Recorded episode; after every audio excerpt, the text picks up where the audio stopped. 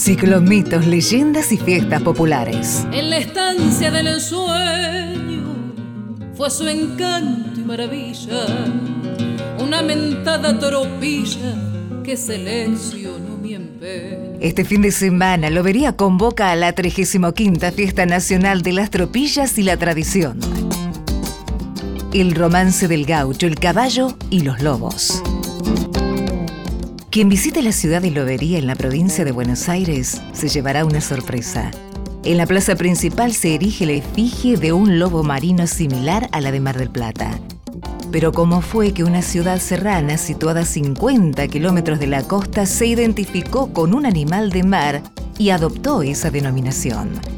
El partido de Lobería nace en referencia a los lobos marinos marplatenses, más precisamente de Cabo Corrientes conocido como Lobería Grande. Incluía Mar del Plata, Balcarce, Olavarría, Miramar y Necochea, entre otras ciudades. En la medida que no se constituía el pueblo, el partido fue achicándose y la lucha entre costeros y serranos, así como el poder del estanciero Manuel Guerrico, hicieron que durante 50 años no tuviera cabecera. Guillermo Barbería integra la agrupación tradicionalista Gauchos de Lobería, organizadora de la fiesta, y recuerda el nacimiento de la ciudad. El partido se crea en el año 1839. Durante mucho tiempo hay toda una disputa política entre distintos sectores para determinar la fundación del pueblo, que recién se hace en 1891. Y hoy en día es un partido de 470 mil hectáreas, 20 mil habitantes y conservamos toda una zona costera denominado Arenas Verdes, uno de los lugares de la costa atlántica con más naturaleza. Los lobos ya habían llamado la atención de Hernando de Magallanes y Juan de Garay en el siglo XVI. Los caballos cimarrones de aquella lobería descendían de los primeros 72 ejemplares que trajo don Pedro de Mendoza. Solo faltaba que apareciera el gaucho, cazador de vacas y caballos, para completar la tríada en un romance gauchesco que justifica la historia de Lobería. Caballo.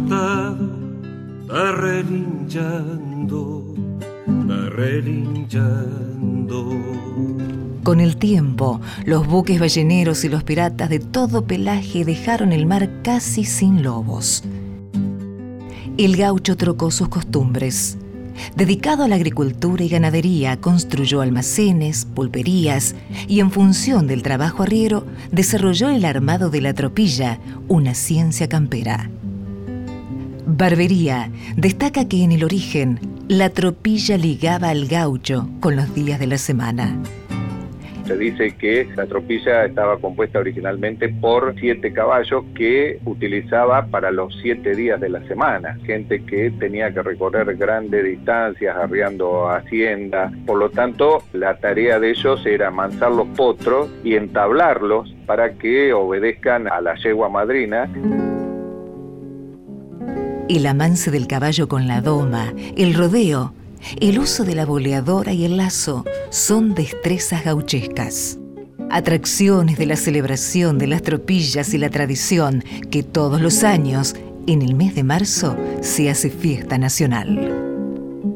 Guillermo Barbería es un orgulloso relator de las historias del gaucho de Lobería y de este festejo la tarea del hombre de campo que tendría que ver con el manejo de la hacienda y con el manejo de sus caballos, siempre tiene un gran arraigo en el pensamiento popular y por lo tanto la fiesta de las tropillas nace como tantas otras, como alguna manera de reivindicar costumbres ancestrales que fueron eh, nuestros pioneros, nuestros pobladores que tenían que manejarse a campo abierto con muy pocos elementos en los cuales el caballo era la herramienta más importante.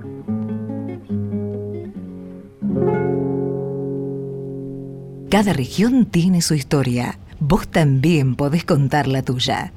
Escribí a historiasargentinas.radionacional.gov.ar.